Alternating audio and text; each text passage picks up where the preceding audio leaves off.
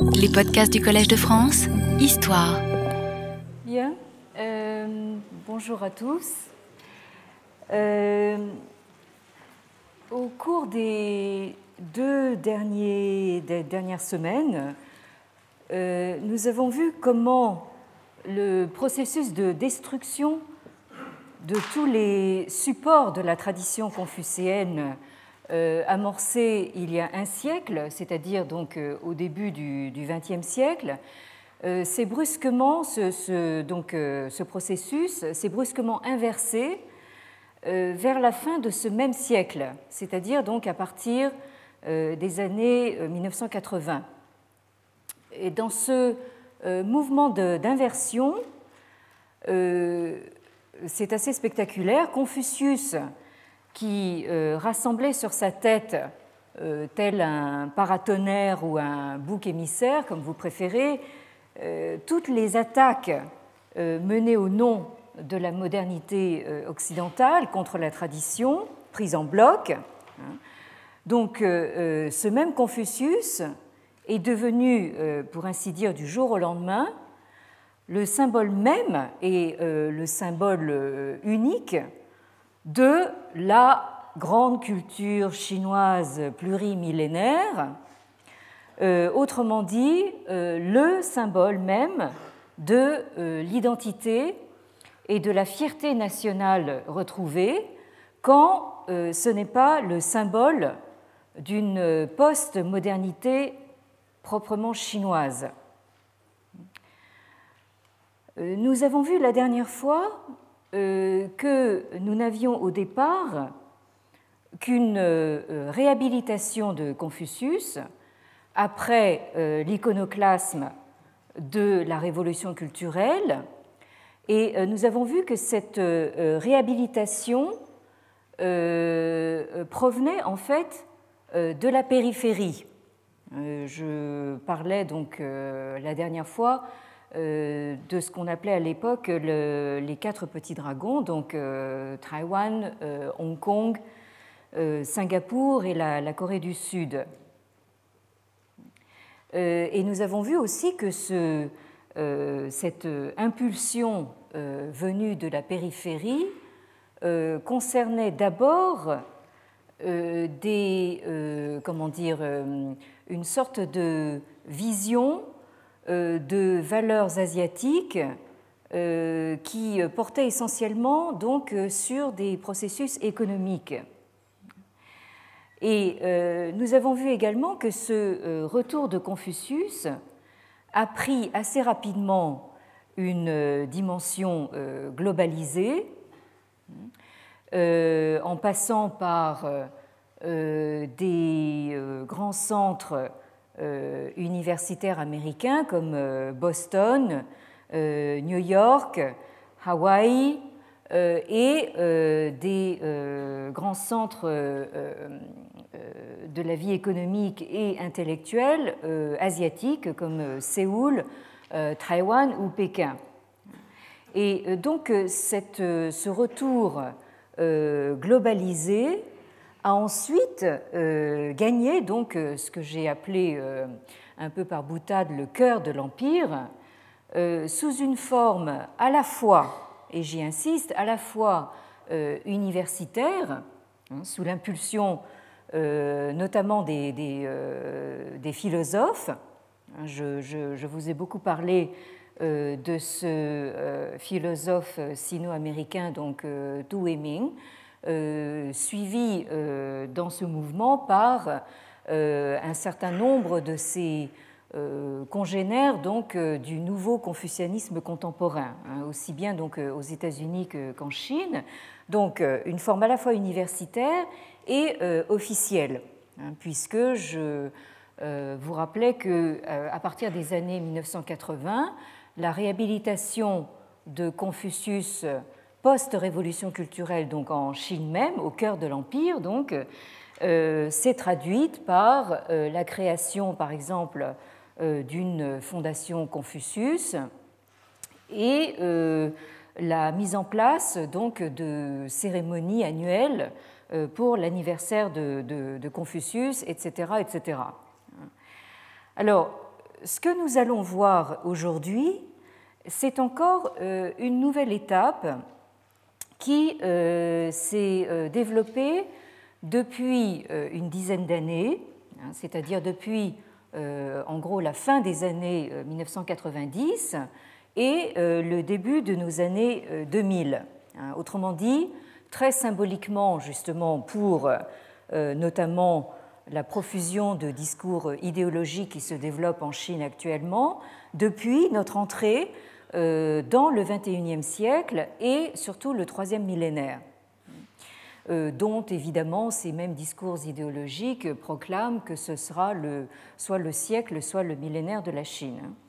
Alors, donc, depuis cette dernière dizaine d'années, donc, le processus euh, du retour de Confucius est en train de prendre la forme d'un faisceau euh, de phénomènes euh, complexes et imbriqués qui touchent toute la Chine continentale, hein, de l'échelle nationale à l'échelle la plus locale et tous les niveaux de la société hein, et qui en même temps euh, cherche à se globaliser toujours davantage. Donc, euh, dans euh, ce faisceau de, phénomènes, on peut sommairement distinguer quatre niveaux, mais il faut garder à l'esprit que ces niveaux sont loin d'être étanches et qu'ils ne cessent au contraire de s'amalgamer et euh, de s'alimenter euh, les uns les autres. Alors, euh, comme toujours en Chine, il est nécessaire de commencer par évidemment le, niveau de la sphère politique, hein, du pouvoir politique central. ensuite, vous avez un, autre domaine qui serait celui des médias, Hein, donc, alors, euh, tous les médias euh, actuels, que ce soit la, télévision, euh, l'Internet. Donc, j'ai insisté la dernière fois sur le rôle que vous connaissez bien d'ailleurs, en fait, de, de, de, l'Internet dans la circulation des idées, y compris des idées d'opposition et de résistance, donc dans le monde chinois, la presse, bien sûr, euh, et puis aussi les euh, magazines et les périodiques, alors que ce soit en fait des euh, magazines et périodiques généralistes ou bien des périodiques plus, comment dire, plus spécialisés et, ou plus universitaires, disons, qui jouent un rôle important aussi dans la circulation des idées. Euh, les intellectuels chinois sont constamment en train de jouer évidemment avec la, censure euh, et donc euh, ils passent en fait comme ça de, manière assez souple de, du format livre au format donc périodique pour essayer de justement de contourner la, censure. Hein. disons un troisième niveau, si on peut appeler ça comme ça, ce serait en fait euh, l'univers donc des, euh, intellectuels. Hein. Et puis un quatrième niveau euh, concernerait donc les milieux dits populaires, hein, c'est-à-dire populaires, en fait là où nous avons une espèce de masse assez mal définie, qui au fond correspond à tout ce qui reste une fois que vous avez enlevé donc le, pouvoir politique, les médias et les milieux intellectuels. Alors, ces distinctions de, niveau euh, ne recouvrent pas exactement, d'ailleurs, hein, pour tout compliquer, euh, nous sommes euh, évidemment en, Chine, donc vous, devez vous attendre à ce que les choses soient compliquées. ces distinctions ne recouvrent pas exactement les distinctions chinoises. Hein. Alors, disons que la terminologie chinoise distingue en gros entre ce qui relève du domaine officiel, ce qu'on appelle en, chinois donc le, le c'est-à-dire donc littéralement le, domaine des, des fonctionnaires ou des bureaucrates, des serviteurs de, l'État, hein, et d'autre part ce qui relève du domaine non officiel ou ce qu'on peut appeler donc populaire. Hein, ce qu'on appelle donc en chinois le, le hein, c'est-à-dire littéralement ce qui se passe dans, dans le peuple hein, ou dans la société.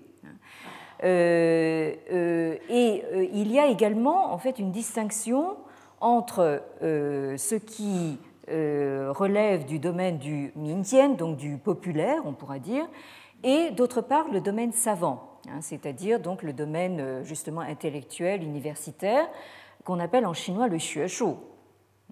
Donc là, vous avez en fait, vous voyez se dessiner en fait des distinctions qui ne recouvrent pas exactement justement cette très grossière euh, analyse, euh, euh, disons, sociologique à l'occidental que je proposais donc tout à l'heure. Alors, selon ces distinctions chinoises, hein, on peut tout à fait constater que les intellectuels, de même que les médias par exemple, peuvent très bien être à cheval, c'est-à-dire dans des positions transversales, euh, entre le savant, hein, le euh, euh, l'officiel, le guanfang, et le non officiel, hein, le, le Donc vous avez en fait ici des distinctions qui sont extrêmement labiles. Et alors donc, pour compliquer encore un tout petit peu le tableau, hein, il y a le fait que selon les niveaux, hein, ou selon donc euh, ces euh, distinctions assez sommaires que je viens de faire, euh, on ne s'accorde pas sur ce qu'il faut entendre par confucéen, hein. c'est-à-dire ce qu'on appelle donc en, chinois la catégorie Zhu. Pourquoi est-ce qu'il ne veut pas s'ouvrir? Bien. Euh, est-ce qu'il Oui, voilà. Euh, donc là, j'espère que bon, je, fais de gros efforts pour euh, grossir au maximum donc le, mes, mes, tableaux. Est-ce que vous me confirmez ceux du fond que vous voyez bien là? Oui, oui? Bon, bien. Alors donc sur la première ligne, vous avez justement toutes les variations qui concernent donc ce terme de roux euh, qui est euh, donc le, terme traditionnel euh, chinois que la terminologie occidentale a choisi de traduire par confucéen, confucianiste, confucianisme. Hein. Alors, c'est même pas la peine de connaître le chinois pour s'apercevoir que le mot zhu n'a rien à voir avec le nom de Confucius, qui se prononce en, en chinois euh, donc j'y ai euh, déjà insisté et j'y insisterai encore, hein, que euh, déjà dans la terminologie chinoise, ce que l'Occident rapporte à la, figure de Confucius, en fait, désigne donc une catégorie donc à l'origine d'experts, je dirais, d'experts de, la chose écrite et d'experts des choses rituelles. Hein. Euh, que ensuite en fait on a euh, associé à la, à la figure de Confucius.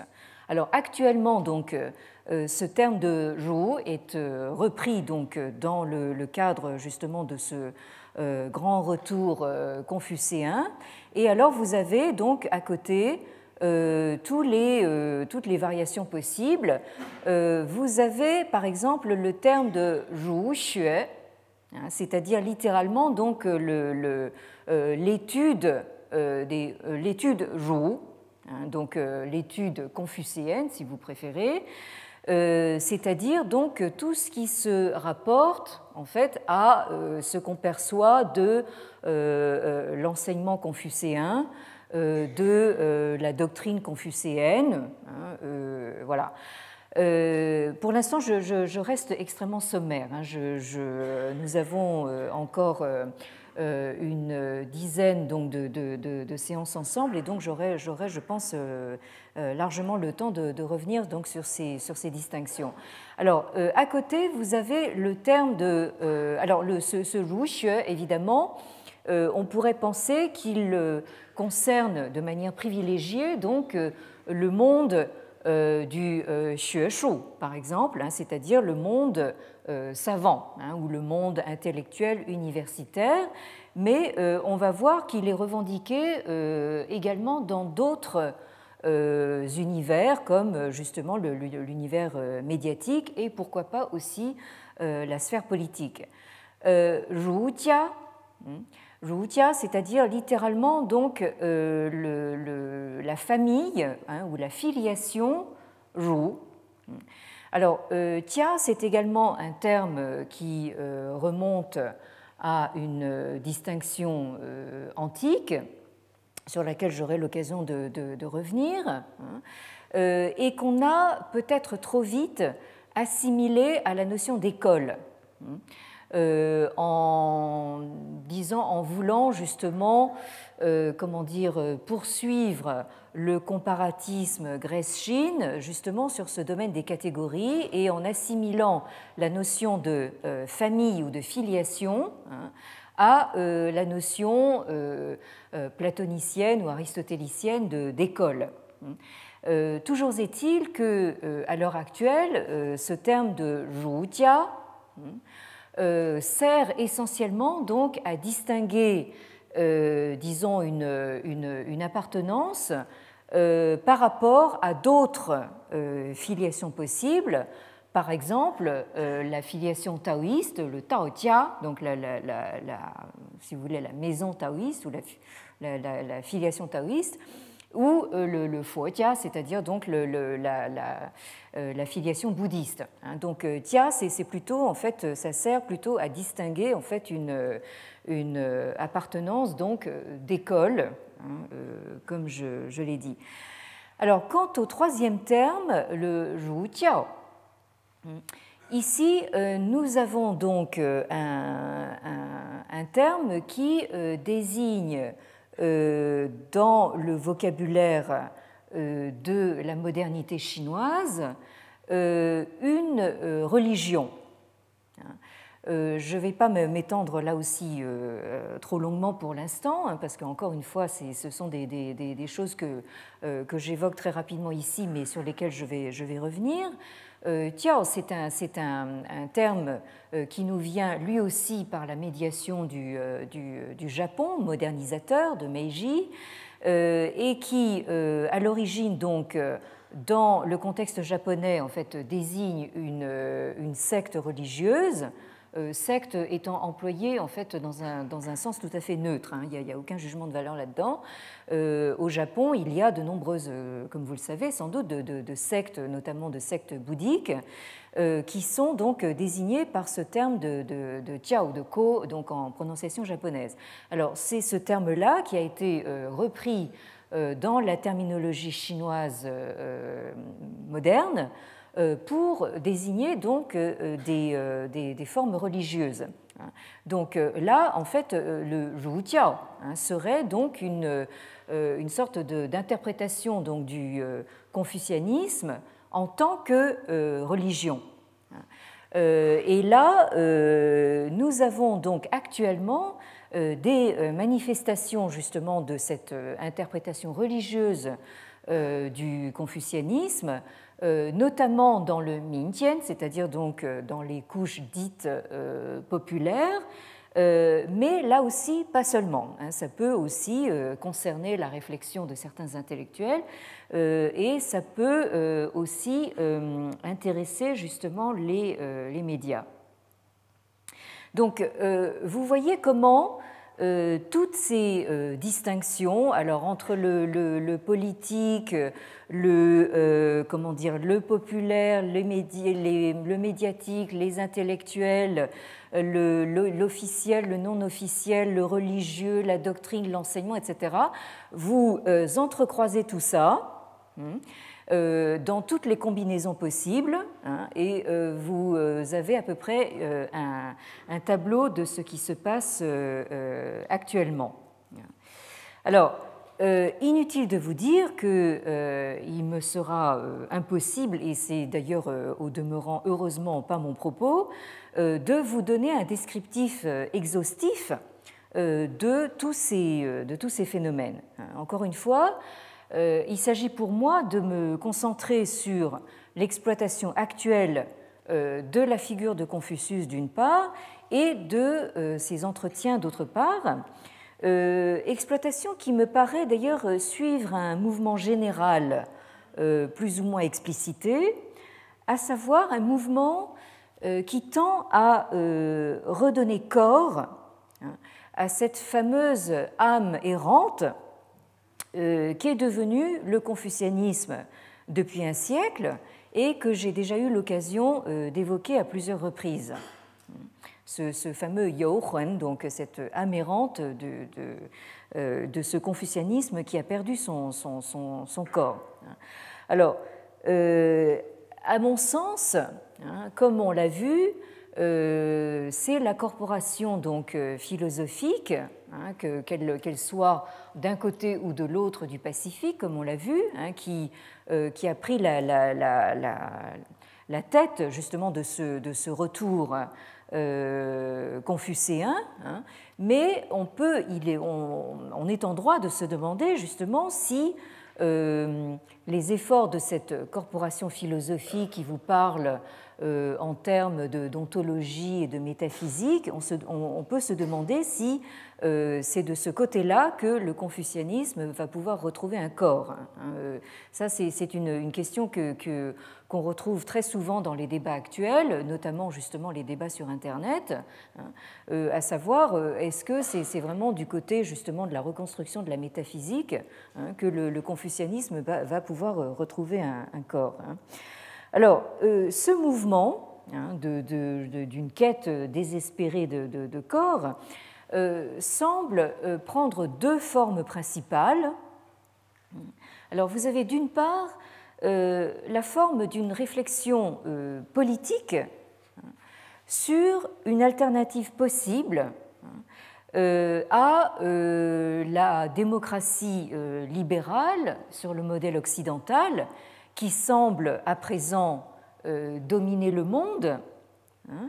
Euh, et euh, donc, en Chine, on chercherait une alternative qui, elle, essaierait de sortir à la fois donc, du modèle marxiste, hein, dont on a vu évidemment la faillite, mais aussi justement du domaine prédominant de la, démocratie donc, de type libéral, euh, alternative qui puiserait euh, dans les ressources d'une euh, gestion confucéenne du corps social.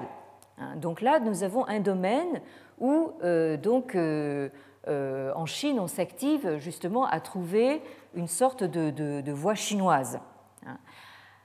alors d'autre part, je pense que l'autre grande forme que prend ce, mouvement de recherche de corps, hein, c'est euh, euh, ça prend la forme de, pratiques éducatives euh, qui, elles aussi, fourniraient une alternative aux méthodes et aux savoirs occidentaux qui se sont imposés donc, depuis un siècle dans les cadres scolaires et universitaires.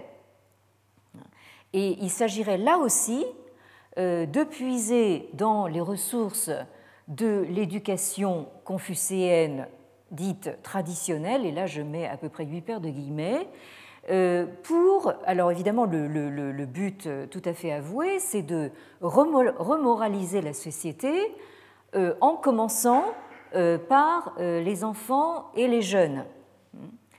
et c'est un aspect qui va nous intéresser au premier chef, puisque c'est principalement, je pense, dans cette seconde direction que euh, les entretiens de, Confucius euh, jouent un rôle tout à fait central. Et alors, donc, dans euh, tout ce tableau, hein, il s'agira de garder à l'esprit hein, la distinction entre ce qui relève d'un côté d'une pure et simple fabrication, hein, c'est-à-dire en fait d'invention ou de construction euh, de type purement idéologique, et euh, de l'autre, euh, la réactivation d'éléments qui n'ont peut-être pas totalement disparu. Donc là, nous avons en fait une, distinction qui est euh, là aussi assez euh, euh, délicate à, faire. cette, part entre l'idéologique et donc la, réappropriation hein, d'éléments de, la tradition qui n'auraient pas euh, euh, totalement disparu, c'est euh, parce que tout est, tout est mélangé, bien, bien, bien entendu, hein, et, donc, et en gardant aussi à l'esprit justement toutes ces distinctions que j'ai faites précédemment.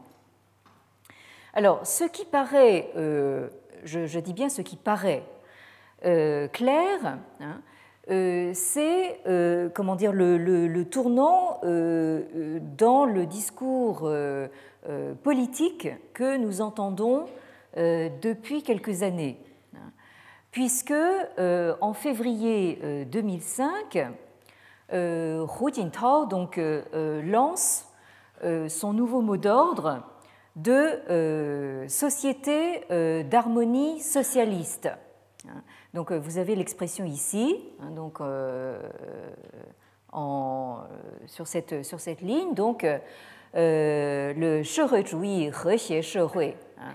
Donc, euh, euh, c'est lors de la sixième session plénière donc, du comité central du 16e congrès du Parti communiste chinois, donc qui s'est tenu en novembre 2006, qu'a été votée une résolution du comité central sur quelques enjeux majeurs de la construction d'une société d'harmonie hein, euh, qui euh, donc euh, fait du mot d'ordre de, de Hu donc quelque chose de parfaitement intégré dans la ligne politique du Parti communiste chinois hein, depuis donc les années 2005-2006. Hein. nous sommes dans quelque chose de tout à fait, tout à fait récent.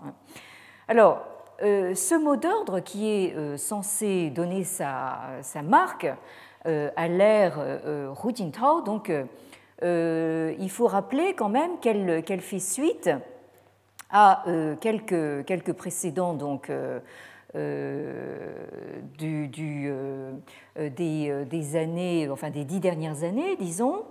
nous avions eu d'abord avec Deng Xiaoping, donc, c'est-à-dire dans les années 1990, euh, le mot d'ordre de la société, euh, littéralement de petite prospérité, hein, le, euh, Xiaokang Shehui. Hein.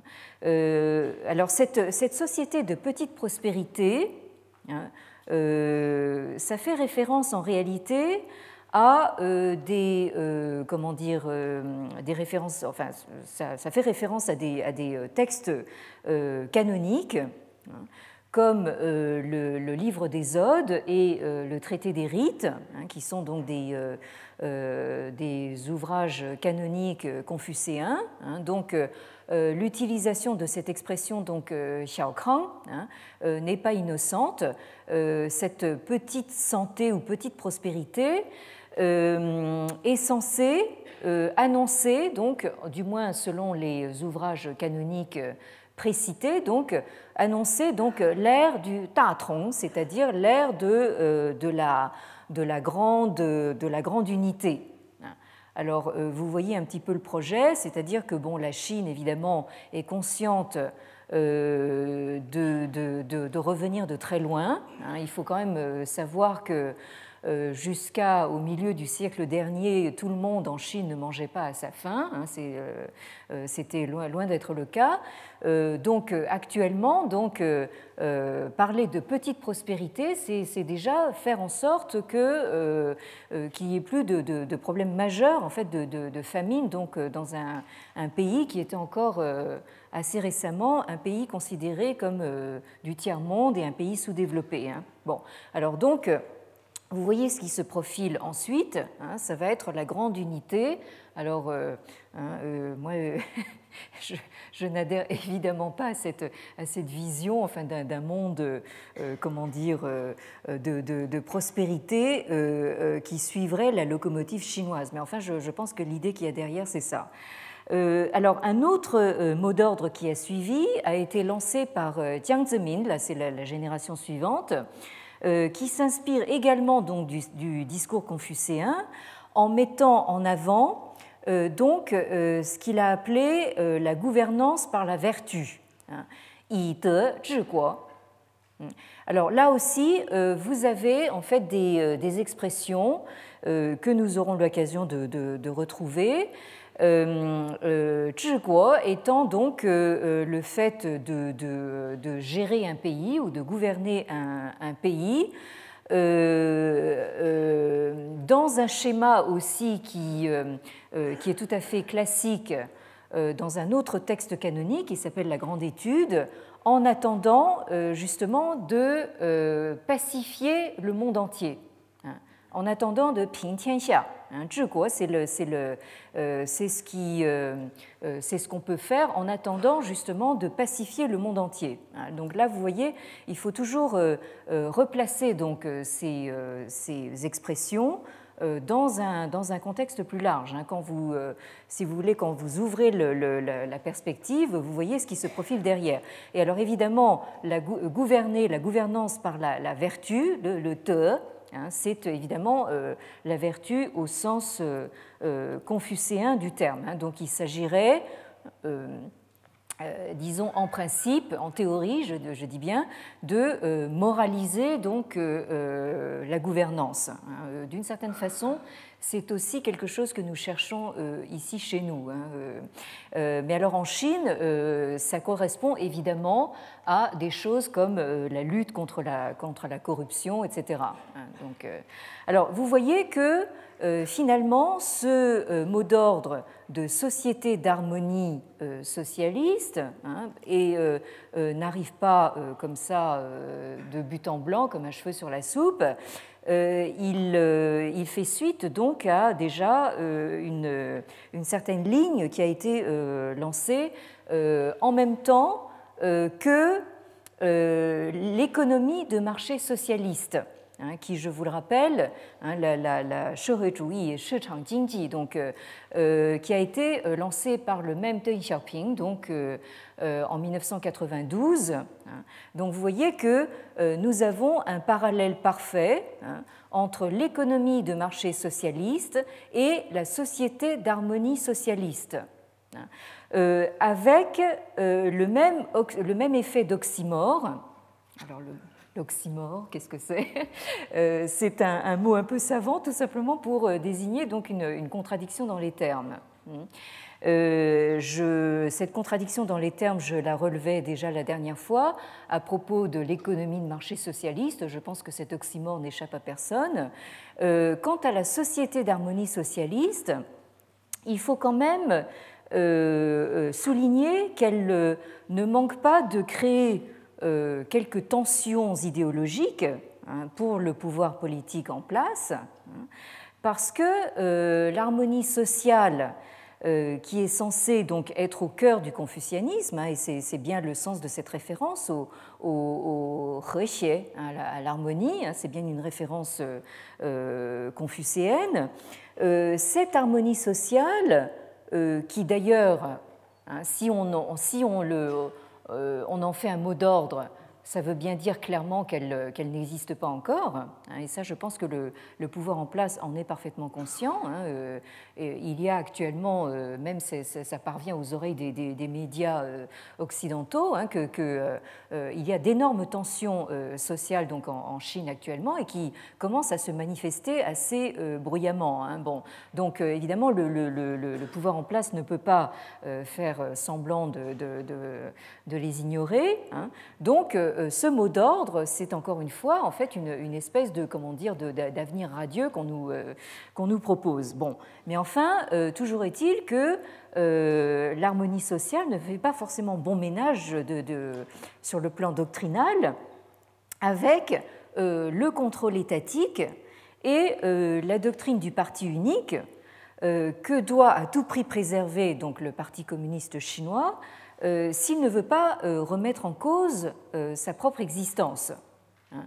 Donc là, ce, mot d'ordre est malgré tout, hein, malgré son aspect extrêmement idéologique et officiel, en fait, il, pose en lui-même quelques problèmes. Hein.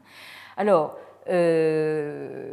toutefois, on constate que ce mot d'ordre de société d'harmonie, d'ailleurs en fait on feint de, de, laisser tomber le, le, socialiste, hein, parce que c'est, comme je disais, un petit peu problématique, ce mot d'ordre se décline sur tous les tons hein, et sur toutes les formes, sous toutes les formes, à commencer évidemment par les discours officiels, mais aussi euh, dans des formes de discours en apparence euh, moins officiels, euh, qu'ils soient donc médiatiques, commerciaux, publicitaires, universitaires, éducatifs ou autres.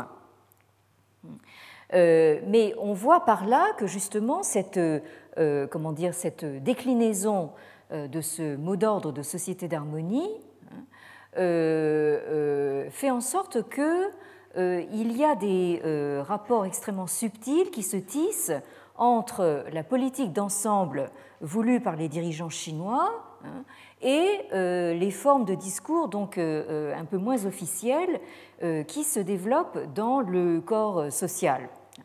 Alors, je voulais justement vous donner quelques exemples de ces, de ces formes d'exploitation. Alors d'abord, euh, du nom de Confucius. Hein. Alors, euh, du nom de Confucius et de la figure de Confucius. Alors, on peut dire que euh,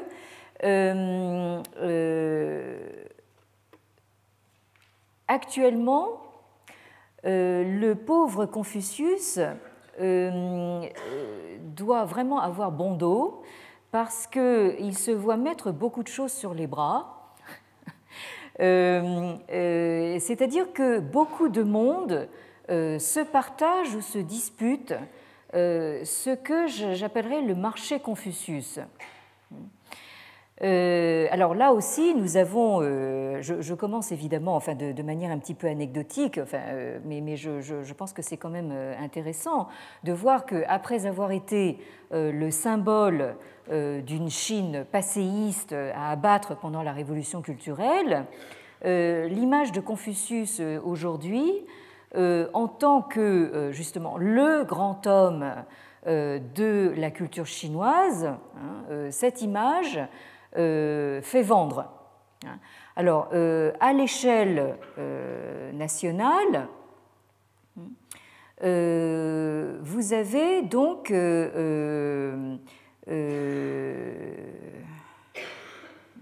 y a quelque chose qui a disparu apparemment. Voyons.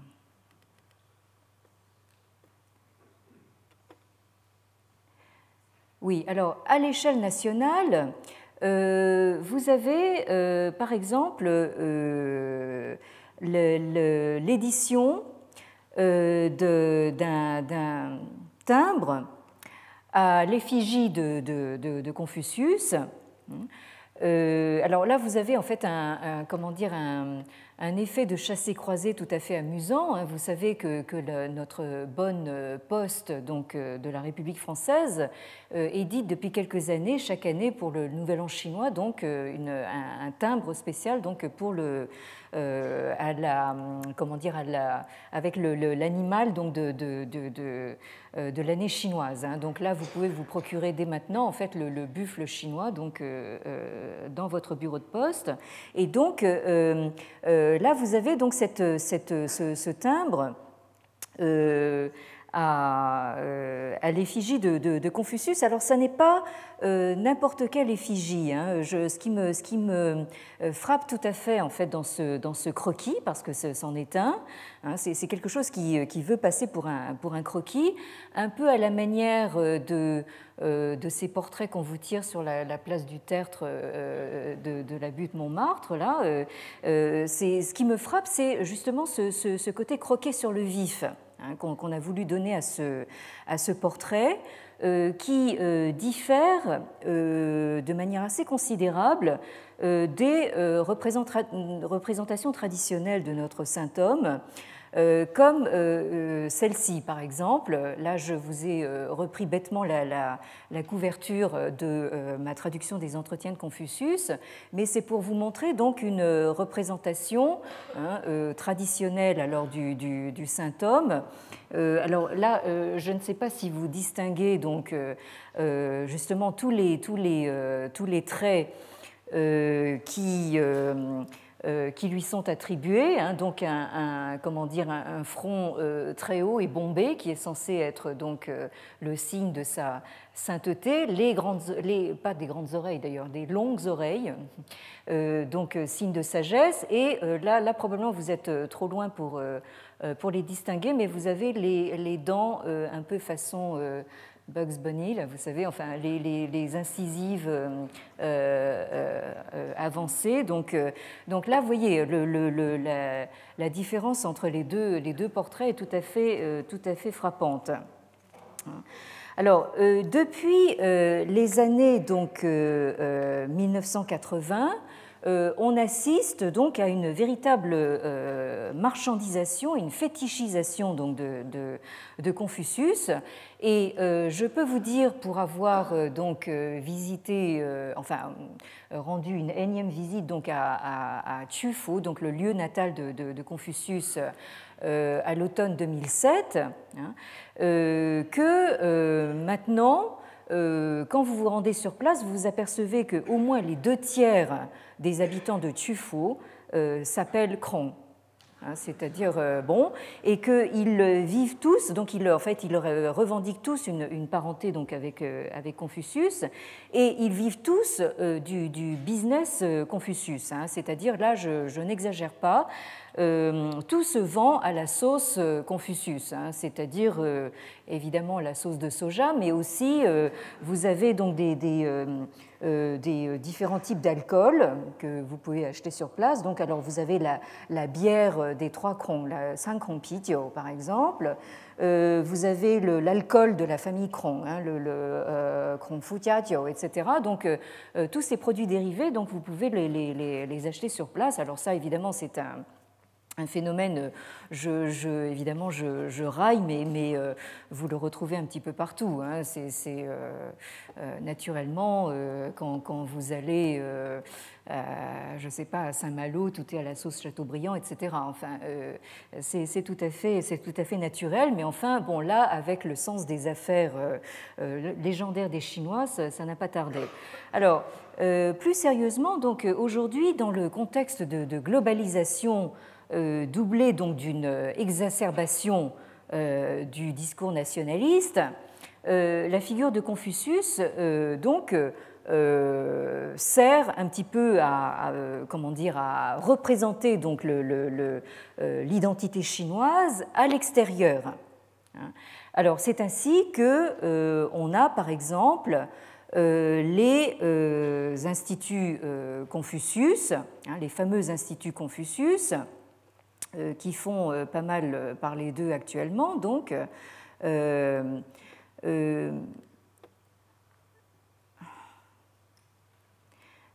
j'essaye de revenir donc à ce, tableau que je vous ai montré tout à l'heure.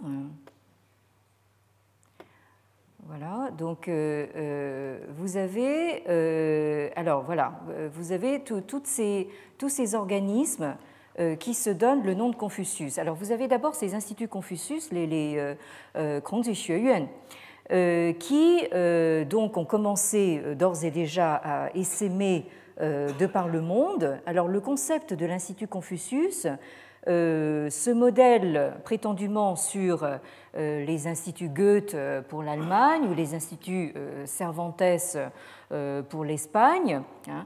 Donc on sait qu'au départ, euh, une centaine de ces instituts ont été prévus hein, euh, à ouvrir dans le, dans, dans le, monde, et le but avoué est de diffuser le plus largement possible la pratique du chinois. Hein.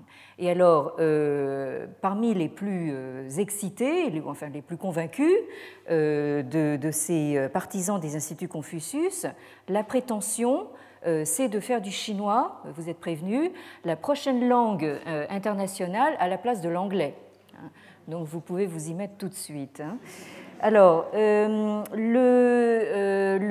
rappelle que le premier institut Confucius ouvert à l'étranger a été donc à Séoul, ça je pense que ce n'est pas un hasard, en 2004. Hein. Alors je dis que ce n'est pas un hasard parce qu'il euh, y a en fait des, rapports très étroits euh, actuellement entre la Chine populaire et la Corée du Sud sur ce chapitre du confucianisme. Hein. Et je dirais même qu'il y a une sorte de, à la fois de partenariat et de, petite rivalité donc, euh, entre, entre ces, ces, deux pays, justement sur le, le, le phénomène du retour confucéen. Euh, en ce qui nous concerne, le premier institut Confucius euh, ouvert en Europe euh, a été donc à Stockholm en, 2005. Alors Stockholm, est-ce que là aussi c'est pour parce que la, Chine attend son prix Nobel euh, depuis un certain temps. Hein, euh, on, a, on, a, beaucoup euh, misé en Chine populaire sur un prix Nobel pour l'écrivain Pa Jin, hein, quitte à, je veux dire, à le, maintenir sous, sous perfusion de façon à ce que. Bah, alors évidemment, enfin, je, veux dire, on n'a toujours pas réussi. Donc Stockholm, je ne sais pas. Est-ce que c'est ça l'intention derrière? Je n'en sais rien. Alors en France, le premier Institut Confucius a été ouvert à Poitiers. Hein.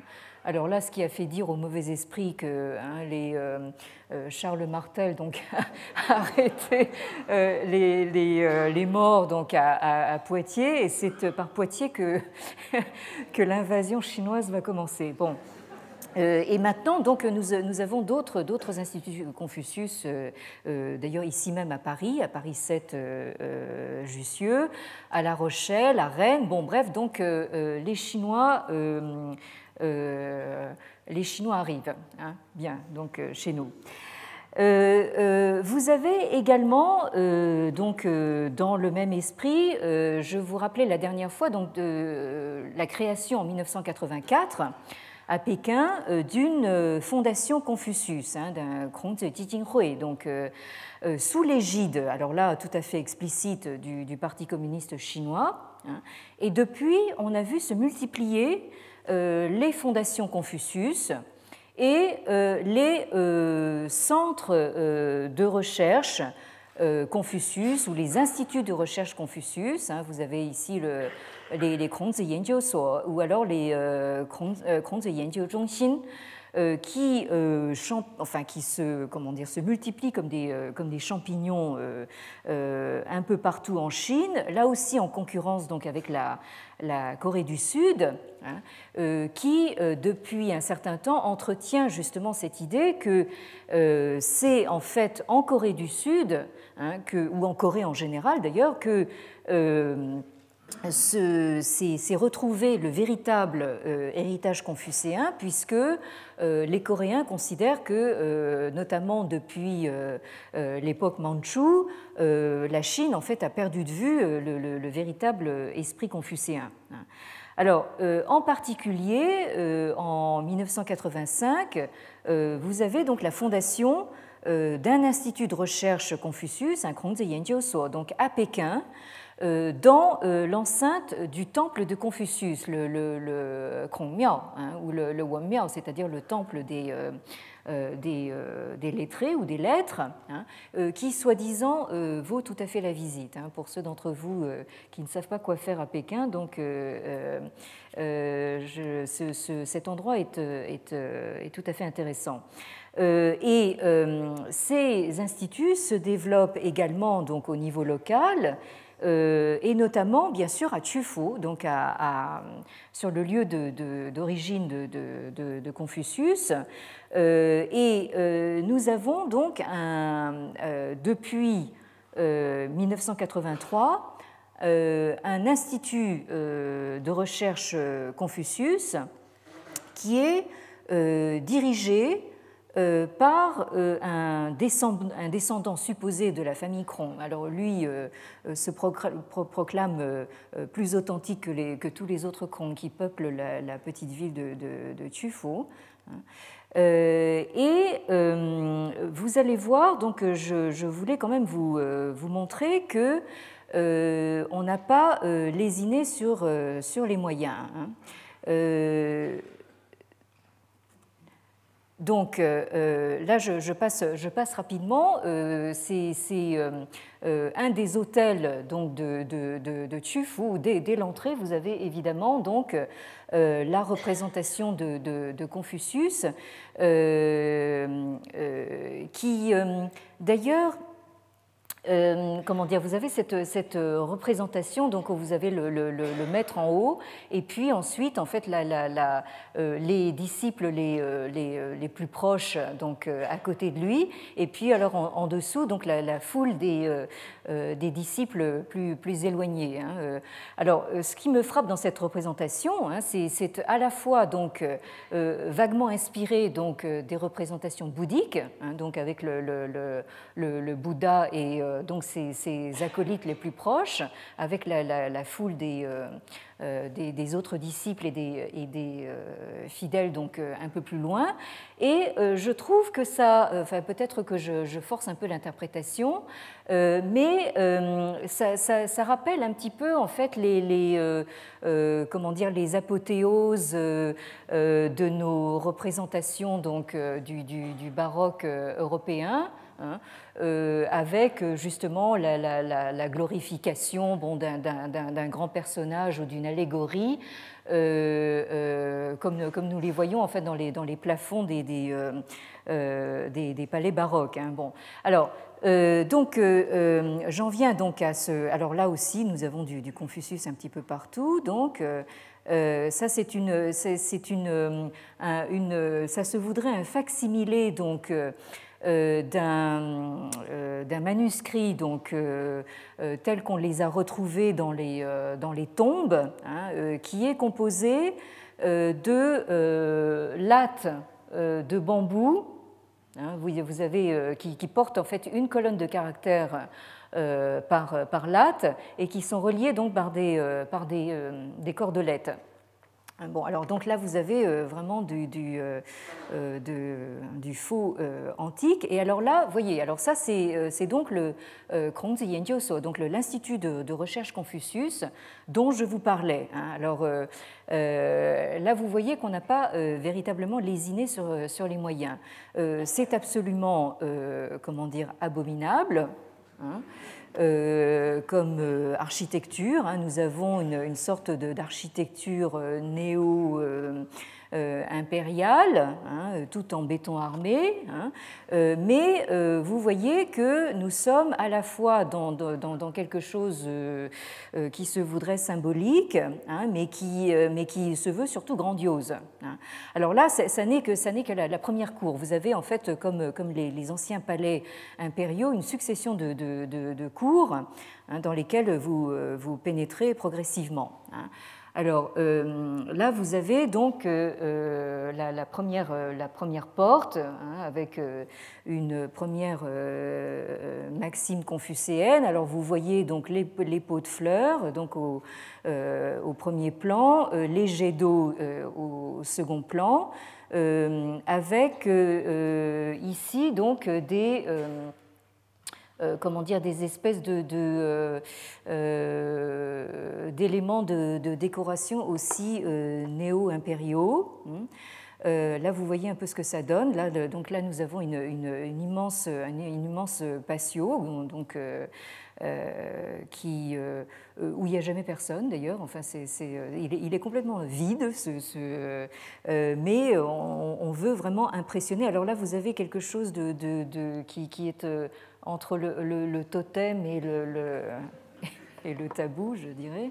Donc, euh, bien. Et alors là, alors là, vous avez donc des, fresques, là aussi, enfin, néo-Han. Donc, euh, euh, vous avez ici, en fait, la, la, la, représentation, donc, ici, il ne s'agit pas de, Confucius, mais d'un de, de, enfin, de ses interprètes euh, les plus éminents, à savoir Mencius. Euh, et là, donc, vous avez la figure de, Mencius avec toujours le, rouleau euh, du, type que, celui que nous, avons vu précédemment. Et là, nous avons le petit Mencius dans une posture extrêmement de, soumission filiale avec sa maman. Euh, donc ça, fait référence en fait à une, une, anecdote de, la vie de, de, Mencius, hein, où vous avez une mère très méritante hein, qui, tissait elle-même sa, toile et qui faisait très, très, très attention aux fréquentations de son fils. Et elle a même déménagé hein, pour que son fils puisse avoir de bonnes fréquentations. Bien. Euh, alors là, euh, euh, excusez-moi le choc. donc ça, vous avez ici donc la, tête de Confucius. alors ça, c'est, vous avez le choc que j'ai eu parce que alors c'est, dans une petite cour intérieure qui est fermée et donc là vous, la découvrez comme ça. Enfin, elle, vous elle vous arrive vraiment en pleine figure. Hein. Excusez-moi l'expression, mais c'est euh, bien. Alors euh, là, euh, j'attire votre attention toujours. Hein. Donc là, nous avons les, éléments que sur lesquels j'attirais votre attention tout à l'heure, le, front extrêmement haut et bombé, hein. les dents, ici, les dents, vous voyez, les deux incisives.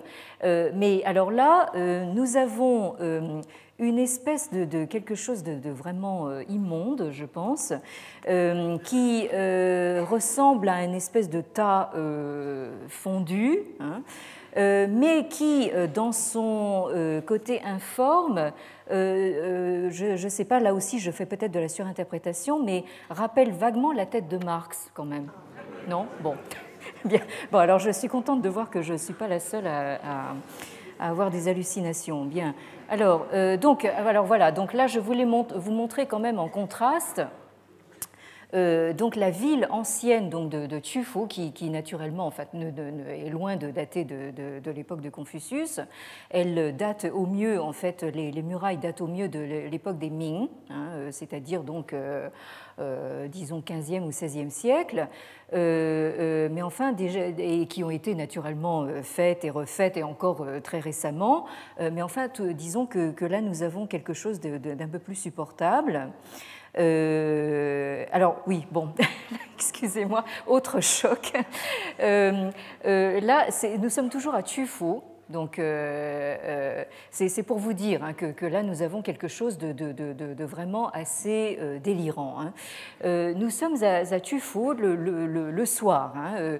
donc nous sortons d'un colloque qui a, lieu, qui a eu lieu donc au Kongzi donc à l'Institut euh, Confucius dont, vous avez vu les, images.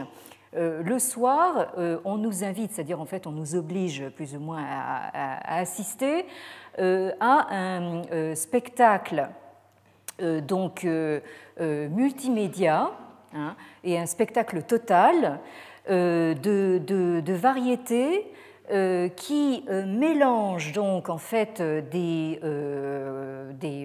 des, numéros alors de, chansons de, de, variétés. Alors là, si vous connaissez un petit peu les variétés chinoises actuelles, c'est à la limite du supportable aussi, mais entrelardé donc de scènes euh, comment dire, à l'ancienne, alors avec des danseuses, euh, donc, euh, comment dire, en costume soi-disant d'époque, on ne sait pas trop quelle époque, mais ça fait rien, et surtout de sermons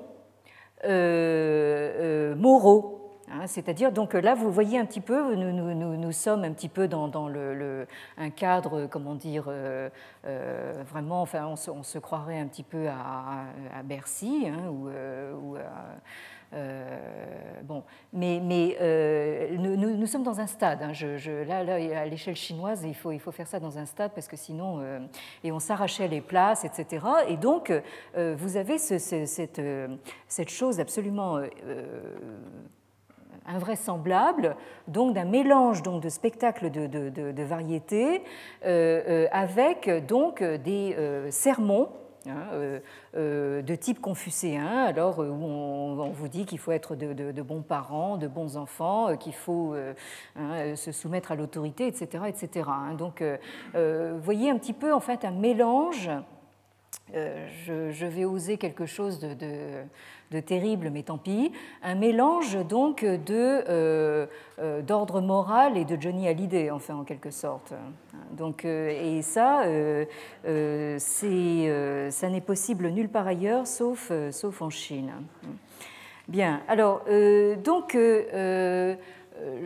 oui, alors je vais peut-être en terminer. Oui, alors là, vous voyez, donc nous avons une. Vous avez un de un de ces tableaux soi-disant donc d'époque, avec, avec des, des, des, costumes enfin non identifiés, et avec donc des, des noms de, de, principautés de l'époque des royaumes combattants. Hein, qui, euh, qui s'affichent donc sur grand écran euh, euh, pour vous illustrer donc un petit peu le, propos. Bien. Alors là, on, aborde quelque chose d'autre que je dois malheureusement garder pour la prochaine fois. Je, je n'avance décidément pas très vite, je m'en excuse. mais vous voyez un petit peu, j'essaye de vous montrer un peu comment se passe euh, ce, retour de, Confucius actuellement. Alors là, nous allons euh, évidemment du plus délirant à quelque chose de euh, plus raisonnable dont je vous entretiendrai la prochaine fois. Merci. Retrouvez tous les podcasts du Collège de France sur www.collège-de-france.fr.